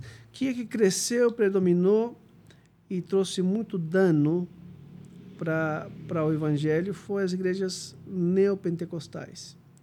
Entre elas, Deus é Amor, que passou para outro lado, e a Universal, que lá chama Pare de Sofrer. Pare de Sofrer. É, então, a mentalidade do Uruguai, que já era resistente ao evangelho, ao cristianismo, ele associa toda a religião evangélica a, que, a esses movimentos. Então, o Uruguai fala assim, igreja é para sacar plata da gente, igreja é para tirar dinheiro das pessoas. Ó, Então, quando, quando você começa um relacionamento com as pessoas, a primeira coisa que ele pensa é que você é dessas seitas. Aí você fala assim, não, eu não sou desses movimentos. Mas não adianta, ele tem que te conhecer. Ele tem que te conhecer. Então, quando ele te conhece, ou quando uma pessoa vai para a igreja e ela assiste o culto e vê que na culto não tem nenhum momento onde você está tratando de tirar dinheiro das pessoas, convencer, mas você tem um culto ordenado, não tem desordem, um culto racional, Uhum. onde você leva as pessoas, prepara as pessoas para adorar a Deus e ouvir a palavra de Deus, as pessoas falam assim, gente, eu nunca pensei que uma igreja era desse jeito. Elas saem impressionadas por esse primeiro contato com, com a igreja. Mas temos igrejas lá eh, que estão trabalhando, eh, movimento reformado, eh, além de nós, agora uma igreja independente de tradição batista chegando, mas o movimento reformado lá está gatinhando, está dando os primeiros passos. É, é, a gente vê que, que aqui, aqui no nosso país também não é tão diferente. Né? É bem menos. A pessoa consegue assimilar, entender muito rápido que nós não somos o- uma seita, né? E que, que neopentecostal. Mas quando as pessoas, por exemplo, que vivem em televisão, ou às vezes muito católica, acha que todas as igrejas que é, né, evangélicas são daquele do jeito da, da Universal, que- ou da aquilo que Deus vê é na televisão, é. Exatamente. Um- Uma das coisas que aconteceu aqui no, no nosso país foi na pandemia. Na pandemia, a internet ela possibilitou que pessoas tivessem contato com a teologia reformada. Lá no Uhum. Uruguai teve algum impacto nesse sentido? Então, assim, nós, graças a Deus, não fechamos a igreja lá. O país não fechou a igreja. Nós funcionamos toda a pandemia. Agora, eh, algumas igrejas fecharam por iniciativa própria, Aham. por medo, tá? E aí sim, ao ter a igreja com as portas abertas, algumas pessoas chegaram lá, entendeu? Eh, inclusive de, outras igrejas, assim, a minha igreja não... abandonou, agora não congrega mais. Então, nós tivemos... Mas, mas pela internet teve. Sim, a gente transmi, sempre transmitiu, Aham. todo o tempo. Não, foi, não começamos com a pandemia. Era já Já transmitia Já era- no Facebook, né? no Facebook, no site da igreja, a gente sempre colocava disponibilidade, porque era um meio de fazer visível a igreja. Então, para nós, era uma ferramenta que nós precisávamos usá-la Diariamente. bem antes né, de Aham. pensar que nós teríamos uma pandemia. Então, ela sempre foi útil. Muitas pessoas chegaram na igreja por site, por Facebook, chegando a conhecer a igreja. Mas na pandemia, ter as portas abertas foi um diferencial. Nós estamos agora classe catecúmenos, um casal que veio de uma seita unitária. Eh, Eu batizei agora em, em, em janeiro um, casa, um casal de jovens, eu os casei em fevereiro, eh, que vieram da, da Universal, Uhum. ah, que se converteram dentro da igreja. Eles falam, ouvindo, se nós, eh, nós nos convertemos aqui dentro, ouvindo o Evangelho. Eh, nós nunca tínhamos ouvido falar sobre pecado. Nós não sabíamos que nós éramos pecadores, nós não sabíamos o peso do pecado. Foi aqui que nós, ouvindo a pregação da palavra de Deus, Deus nos trouxe convicção de pecado e necessidade de crer em Cristo para a salvação. Então, assim, eh, às vezes ter muitas igrejas, né, numa realidade, como também no Brasil, eh, a gente sabe que não significa muita coisa, né? Aham. Porque eh, o, o significado é se as pessoas têm ouvido o evangelho bíblico, verdadeiro, né? As escrituras verdadeiramente. Então, nós temos, mas é bem carente. A população do Uruguai eh, anda entre 5 a 7% de população evangélica. Eh, assim, 7 seria esticando, tá? E aí você coloca todo o movimento evangélico que você pensa ah, dentro, tá? Agora, quando você pensa a nível da América Latina, todos os países já passaram de 10%. Você, o Brasil diz que tem 40% da população evangélica nessa, nessa dimensão, né? De você colocar todo mundo junto. Então, o Uruguai é o país ainda menos evangelizado, mais resistente. É, é realmente o que os pastores do Uruguai falaram para mim lá atrás, que é um cemitério de missionário e que as pessoas existem, é verdade. Nesses 14 para 15 anos que eu estou lá, eu vi muita gente chegar e sair. É, eu vi muitos trabalhos começarem e muitos trabalhos fecharem. É uma realidade que você tem que enfrentar é, num país secularizado que você às vezes não vê num país religioso como o Brasil. Né? O Brasil, por exemplo, meus meninos, quando vinham para o Brasil, eles pensavam que aqui todo mundo era crente. Né? Porque aqui tu não fala assim, Deus te abençoe, se Deus quiser, vai com Deus. É, a minha esposa é de Anápolis, em Anápolis a, a linha de ônibus vem o bairro, bairro Formosa, e depois vem Jesus te ama. Creia em Jesus. Eles falam assim, aqui tudo... Ligava a televisão, programa de igreja. Trocar programa de igreja, trocar programa de igreja. Então, assim, para que todo mundo é crente, eu assim, não, não é desse jeito, não. Porque no Uruguai você não vê isso. Ah, se você fala para um uruguaio, buenos dias, como estás? Ele vai falar assim, por suerte, bien. Por sorte, bem. Ou por desgraça, não estou bem. Quando você vai embora, fala que tenhas muita sorte. Tá? Nossa, Então- conta com a sorte. É, a- é uma vida entregue ao incerto. Porque Deus não é parte. Se um uruguai fala para você, Deus te abençoe, ele é crente. Tá entendendo? Deus te É, bendiga. é, que Deus É. te bendiga. Então aí você, esse cara é de igreja. E, e, pastor, assim, a gente vê que esse governo trouxe algumas, tomou algumas atitudes quanto é, a questão da liberação do aborto, a questão da, de liberação de algumas drogas. Só Uhum. que parece que, que, que isso tende a, a, a tomar um outro caminho, ou não, é só uma impressão. Porque parece que, que esse liberalismo alcançou um ápice e agora está sendo revisto. Uhum. Parece. O senhor acha que isso se deve por qual motivo? Então, Eduardo, isso é um ponto bom para a gente falar do Uruguai. Né? O Uruguai teve 15 anos de governo progressista. É, de 2010, com o governo do, do Pepe Mujica, ele aprovou o casamento igualitário, mudança de sexo, é, adoção de crianças.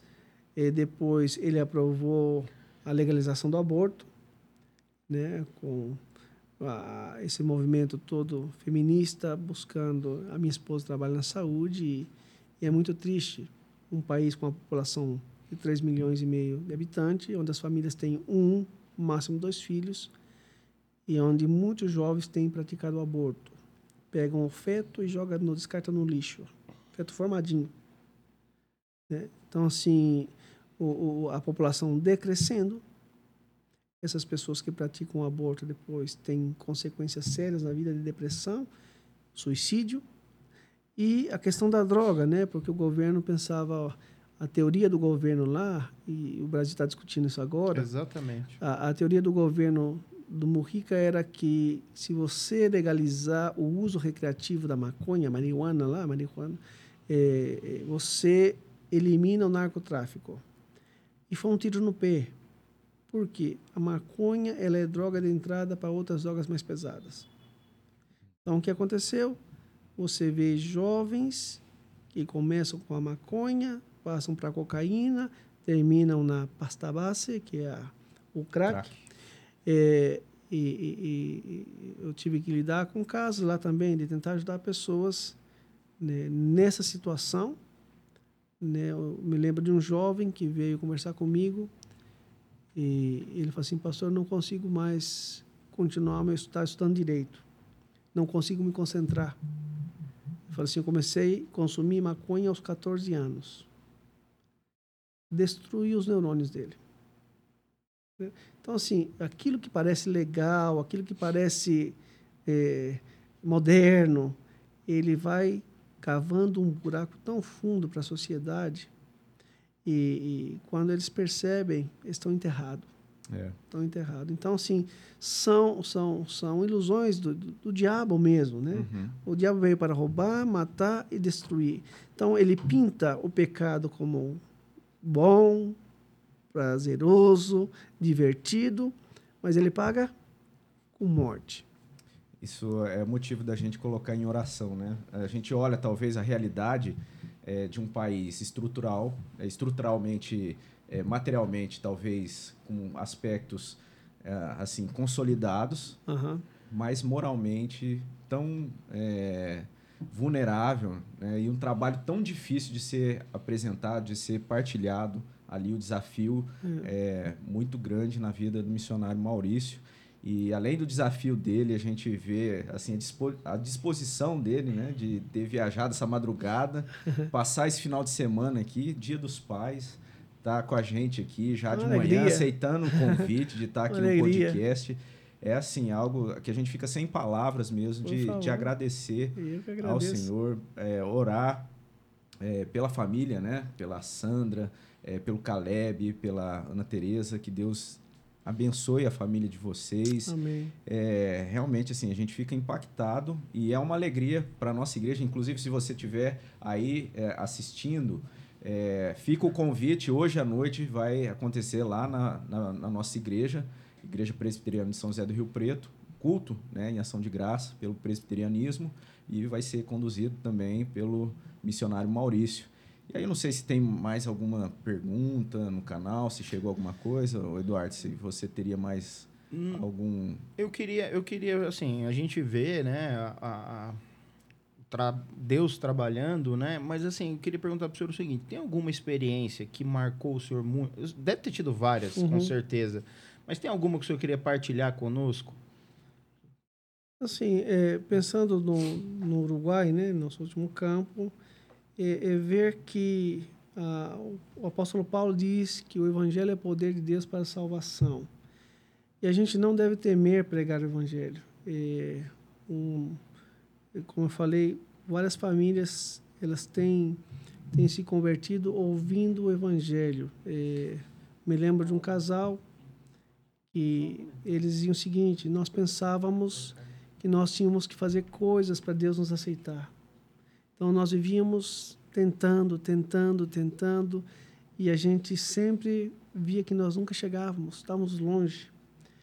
E quando nós ouvimos que a nossa salvação não depende daquilo que nós fazemos, senão daquilo que Cristo fez por nós, foi libertador. Foi libertador. Então, a, é, pregar o Evangelho, ele, ele não só é um, um, um dever solene nosso, mas é um privilégio. Né? Não uhum. tem nada mais lindo, não tem nada mais precioso que a gente ver pessoas se rendendo aos pés de Cristo, tendo suas vidas transformadas pelo Evangelho. Foi o que, foi o que Deus fez nas nossas vidas e aquilo que nós também devemos trabalhar para ver Deus fazendo na vida das pessoas. Então, assim, ver pessoas com vida transformadas e diferentes realidades ali no, no Uruguai e com pregação simples do Evangelho. Não tem não, não, não, tem nada de outro mundo, você não precisa inventar, você não, não precisa... tem milagre mais maravilhoso, né? O evangelho, o, puro, o, o né? evangelho puro, ele, uhum. ele, é, ele, assim, ele é poderoso, né? A gente precisa crer no evangelho, é. Né? Para a gente pregar. Se a gente não crê que o evangelho ele é poderoso, a gente fica intimidado, fica é, tímido, receoso, né? Então, assim, ver na igreja muitas pessoas ali transformadas e ver o processo de crescimento, santificação é, na vida das pessoas. É, o presidente Rogério esteve lá, o Neto, o Simval estiveram lá, ainda que eles estiveram no, no momento mais inicial. Né? Hoje nós estamos com um período mais é, consolidando o trabalho, mas ver o crescimento dessas pessoas, você poder sentar, conversar e ver os frutos do evangelho na vida dessas pessoas, assim, é o mais gratificante para nós como, como missionários. É, a gente não quer mais nada que, que ver a, a vida deles sendo transformada pelo evangelho. Amém. Às vezes a gente fica tão, assim, à procura, impactado de movimento que Deus soberanamente faz, né? Coisas tão maravilhosas no sentido, assim, sobrenatural, é, de, de, maravilhas, de milagres, e, e, a gente perde essa noção desse grande milagre, né? Maravilhoso, do, de transformação Exato. de vida. Às vezes alguém que chega na igreja, ouve ali o evangelho genuíno, passa a ser transformado, né? Em é. santidade. E isso é o maior milagre, Nós né? Tivemos um, um caso aí, há dois anos atrás, de um senhor que estava no hospital eh, Maciel e estava em fase terminal assim, só os ossos. E uma senhora da igreja passou compartilhando o evangelho e deixou um livrinho do Arcis Pru, Salvados uhum. de quê? E aquele homem, com toda habilidade, leu aquele livro e foi transformador. E aquele homem, Deus recompôs aquele homem. Aquele homem ganhou peso, ganhou alta, ele tinha bolsa de colostomia, e ele morava mais ou menos aí a uns 40 quilômetros longe da igreja. E para chegar daí, da sua casa na igreja, tinha que tomar quatro ônibus. Mas esse homem vinha com uma alegria para a igreja, assim, contagiante e crescendo no evangelho. Ele faleceu, porque ele tinha o câncer dele não foi eliminado, né? Deus levantou ele, salvou, deu para ele tempo de crescer mas ele ensinou muito a igreja. A igreja aprendeu muito com ele, que a gente, a gente precisa buscar a Deus todo o tempo, toda circunstância. Que a gente não, não deve deixar de buscar a Deus, seja qual for a situação, né? Mas, assim, um milagre de Deus, né? A gente vendo aquele senhor que talvez ali os meses de se terminou, uhum. né? E eu acompanhei ele até o finalzinho da vida dele, e mas uma alegria ver o Evangelho né? ele alcança as crianças, alcança os jovens, alcança os idosos, os doentes. Tem que pregar o Evangelho. Amém. Sim. Falando em anunciar o Evangelho, né? A gente tem um comentário aqui do José Carlos Ribeiro. Será que é o José Carlos... Diácono. É, dia, ah, aqui. Ribeiro Cedral que é meu irmão Gideão. Tamo junto, meu irmão. É esse mesmo? É. Um abraço, meu irmão. Tamo junto aí, né, na 48. É Eu já fiz essa pergunta, tá? Já... Não, não, não, foi a pergunta. Um ah, tá. Ele fez um comentário. Ele falou aqui, ó. Que, privilégio, que privilégio ah, temos aqui no Brasil de anunciar o evangelho. Devemos aproveitar as oportunidades. É uma benção ouvir o missionário Maurício Rolim falando dos testemunhos e histórias. Muito obrigado pelo seu comentário. Obrigado. O, o missionário Maurício falou da, da passagem lá do Rogério, do Simval, do Neto. Então, assim, eles comentaram que foi uma recepção muito boa, foi uma experiência muito interessante, né? De estar ali visitando o campo. O Rubinho também estava né? nessa? Acho que nessa não. Essa, não primeiro foi, o, foi o Rogério de moto, acho. O não, acho que o primeiro foi, foi, o primeiro Simval e o Neto. Simval solteiro, Neto, eram solteiro ainda. Hoje estão casados, estão é. com filho. e, fizeram essa é, tipo um passeio de mochilão, né? Lá, Eles contaram que foram é. bem recebidos. Então fica o convite, né, para conhecer o campo alegria. lá e, e testemunhar, ter a oportunidade de ajudar, né? Também. Não é lá para ir comer churrasco. Fazer churrasco, não. E alfajor não. não é, teremos, é, pastor, churrasco, que eu pretendo. E alfajor? Vai também. Eu, eu sei, é sempre faz que a gente parte. faz um projeto, olha para você ver, a igreja, ela, quando ela recebe, ela tem duas tradições quando os nossos visitantes vêm trabalhar. Hum. A gente faz uma pizza na parrilla, tá? Ai, ai, ai E, e no último dia, um almoço com um churrasco. Então, quem vai trabalhar lá não sai, sai, sai com desejo de querer voltar. o Felipe chegou a brilhar o olho ali, Ah, rapaz. vai querer voltar. Uruguai, lá vamos nós. Ó, é um privilégio para mim estar aqui na presença do senhor reverendo. É, ontem também a gente, num podcast aqui da casa, começou ontem um podcast muito legal que chama Prosa de Graça. Né? Ele é encabeçado pelo Thor, eu estou junto nesse projeto. A gente falou com um casal do Chile, Olha missionários também da IPB, mas eles fazem um trabalho de resgate de ex-CCB. Aham. né? Então, eles estão sendo apoiados pela igreja deles lá na região deles, que é Sorocaba, e aí eles estão fazendo esse trabalho de evangelização com pessoas que, que saíram de outras igrejas, né? Então, indo para a reforma. E foi muito legal. E ontem a gente estava falando espanhol. Então, hoje eu já senti o sotaque aqui, me senti em casa, me senti muito bem. Habla- muito bem? obrigado. A- a- Habla bem? né? Hablo pouquito, é, o Chile não, não traz uma tradição, né? Igual o Uruguai. Uruguai. Mas, ó, eu gostei demais, muito A feliz. Um minha prazer pra- te conhecer, saber Eu de que todo esse agradeço. trabalho, esse apoio que dá pro, pro Evangelho, que Deus te encha muito mais com Amém. essa graça e leve, né, e consiga muitas almas pro reino de Deus. Amém. Queria Obrigado. só falar aqui pro pessoal que está acompanhando, não deixe é, de acessar o nosso Instagram, arroba Calvinamente, né, que é o, o, o canal nosso no Instagram do nosso podcast. Também o e-mail que a gente tem, calvinamente, arroba ipbriopreto.org.br.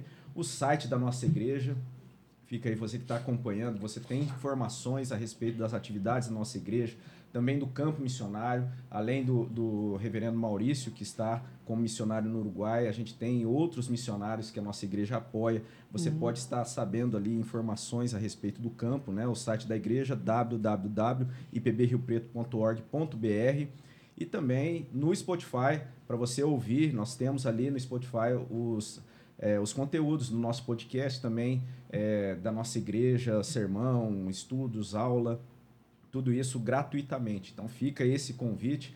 Eu não sei se tem um presente, tem um, algo aí para o nosso missionário. Vai levar um, um presente por ter passado pelo nosso podcast. Muitíssimas Ó, graças. Ah, que Dá precioso. que lindo, muito obrigado. Olha que show de bola. Uma foto sua Obrigado, aqui, só pra viu? gente né, tomar um café ali lembrar da gente. O senhor gosta do café, né? Gosto, estamos aqui no café. Obrigado. Então, tá e lá a gente toma o mate também, O né? mate, o né? mate, o O que, que é o chimarrão. mate? É um chimarrão? O mate no, no Uruguai, no, no, no Brasil chama chimarrão, No- mas muda a, a erva, né? A, que você prepara. No, o gaúcho ele tem mais eh, pauzinhos, né? Ele tem as- Galho. os galinhos, as ramificações. Já a erva uruguai ela é só a folha. É bem Moída. amarga, é bem amarga. Mas lá, assim, é costume, quem acompanha futebol sempre vê o Soares Aham. com o termo, né, que é a garrafa térmica debaixo do braço, e, E a bombinha. a, a cuia, né, o- e, e a bombija tomando mate. Então, eh, essa é a cultura lá do Uruguai, eles fazem tudo com uma mão só, né, isso aqui, ó. A Aqui é comum, com a outra mão fica livre, né, é, é- é um dito lá, né, o Uruguai só precisa de uma mão. E, e terminando, já está terminando o tempo, uma vez eu passando pelo, pelo centro ali, um carro tinha capotado. Estava virado, eles tinham que reendereçar o carro. E estava lá o uruguaio, só com uma mãozinha assim. Eu falei, não. Dentro do carro capotado. Eu falei assim, por que não deixa o mate na calçada? Eu uso as duas mãos. Eu falei assim, se eu deixar aí, alguém leva. Isso que é amor, né? No- no- É gostoso, amargo, É, é amargo, mas você acostuma. É- acostuma, é gostoso? é. O pessoal assiste o culto, a cultura lá. Durante o culto, eles estão tomando o mate deles lá e ouvindo o sermão e, e É considerando. É. Que legal, olha isso. Muito aí, bom, muito bom. Eduardo, mais alguma palavra aí? Tem mais uma Nada. coisa depois. Na, tá Pode, tranquilo? pode, pode falar. É, não, então, só avisar pra você que assistiu esse vídeo, foi ao vivo, né? Foi ao vivo esse podcast, mas esse vídeo não vai sair, vai continuar lá no canal conforme os outros vídeos. Então você pode aí compartilhar, pode deixar o seu like, pode se inscrever no canal, tá bom? Que é muito importante. Então, mande pros seus amigos, muito, um privilégio muito grande estar aqui, né? Uma oportunidade de conhecer o trabalho de um missionário, né, da nossa igreja. E acho que Se é isso, né? inscreva e comente também, né? É muito importante para ter esse engajamento. É, hoje, sábado, a gente está ao vivo aqui, como o Felipe disse. No próximo sábado, a gente tem um episódio novamente, vai estar lá no ar. A gente já convida você para estar acompanhando esse projeto da nossa igreja, que é, é, trazer esse bate-papo, mesmo que informal, mais com conteúdo da palavra de Deus, do evangelho genuíno, para ser uma ferramenta a mais para falar do nosso Senhor Jesus. E não sei se não tiver mais nada, a gente tem sempre o costume de pedir para o convidado fazer uma oração Vamos orar. né, pelo projeto. E desde já, mais uma vez, a gente agradece imensamente, sem pra- palavras mesmo, né? Porque Eu que a- agradeço, privilégio meu participar do podcast de vocês ao vivo, nem sabia estar ao vivo. Eu, eu acho que o Alegria. privilégio maior aqui é meu. É. Eu, por pouco tempo de estar membro da, da IPB, eu, eu tô conhecendo muita coisa e muita gente diferente que, que eu nunca pensei que ia acontecer na minha vida. Eu fico até emocionado de falar porque eu não tinha, eu estava numa igreja que não tinha, não tinha Deus, não tinha, sabe? O que eu tô sentindo hoje, aquilo que o irmão falou de, de completo, sabe? De você estar completo e a, e a questão de, de, de, de ter aquele problema de depressão, eu, eu sinto que muitas pessoas que estão que estão na onde eu estava pode acontecer, porque hoje eu me sinto tão completo, Amém. mas tão feliz de estar aqui hoje que eu não consigo explicar. Eu fico emocionado todas as vezes que eu falo desse assunto. Eu até preciso fazer algum curso se tiver na igreja para me segurar, porque é uma felicidade que eu não consigo Amém. explicar, que eu, eu- minha vida mudou, me limpou de muita coisa, de muita gente. Que, que eu, eu falando pro Eduardo, meu, minha meta agora é evangelizar quem está próximo, Amém. né? É uma missão que eu, que eu sinto que eu tenho e eu já comecei e esse é nosso.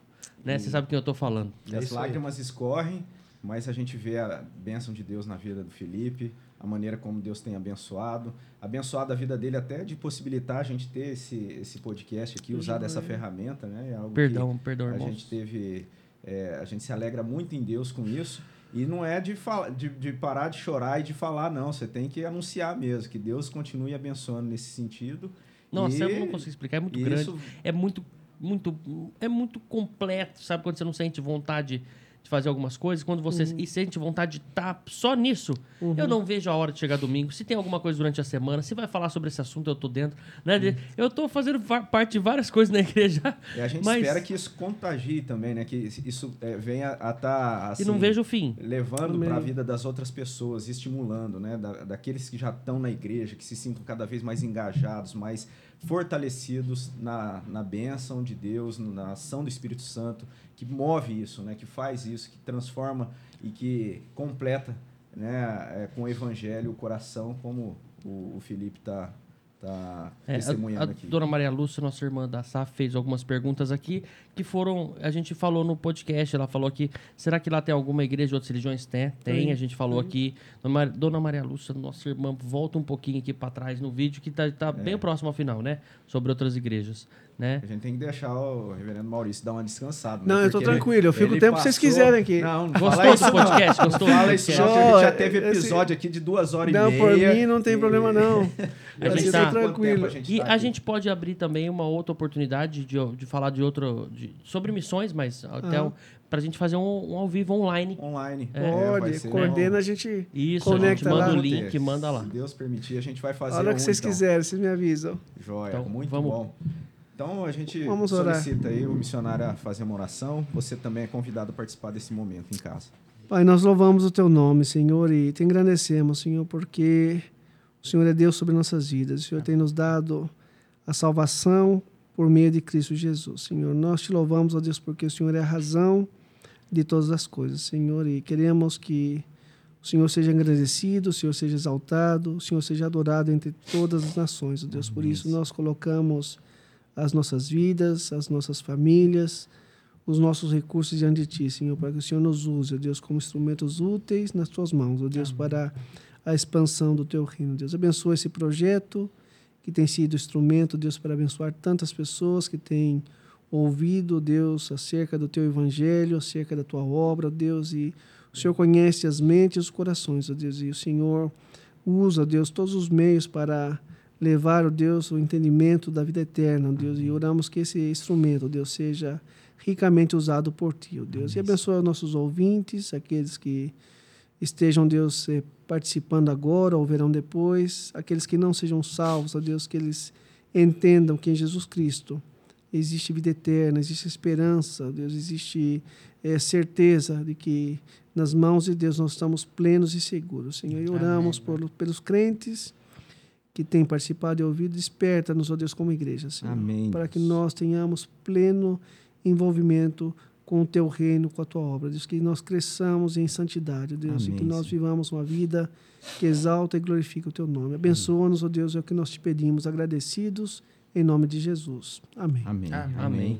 Fica o nosso agradecimento para você, então, que quiser acompanhar hoje à noite lá na nossa igreja, culto é, conduzido ali pelo reverendo Maurício e também na nossa igreja, no mesmo canal, no canal do YouTube da nossa igreja, amanhã, no culto da manhã e no culto da noite. Deus abençoe muito, que Deus abençoe a sua vida. Foi isso, até a semana que vem, se assim Deus nos permitir. Amém. Amém. Valeu.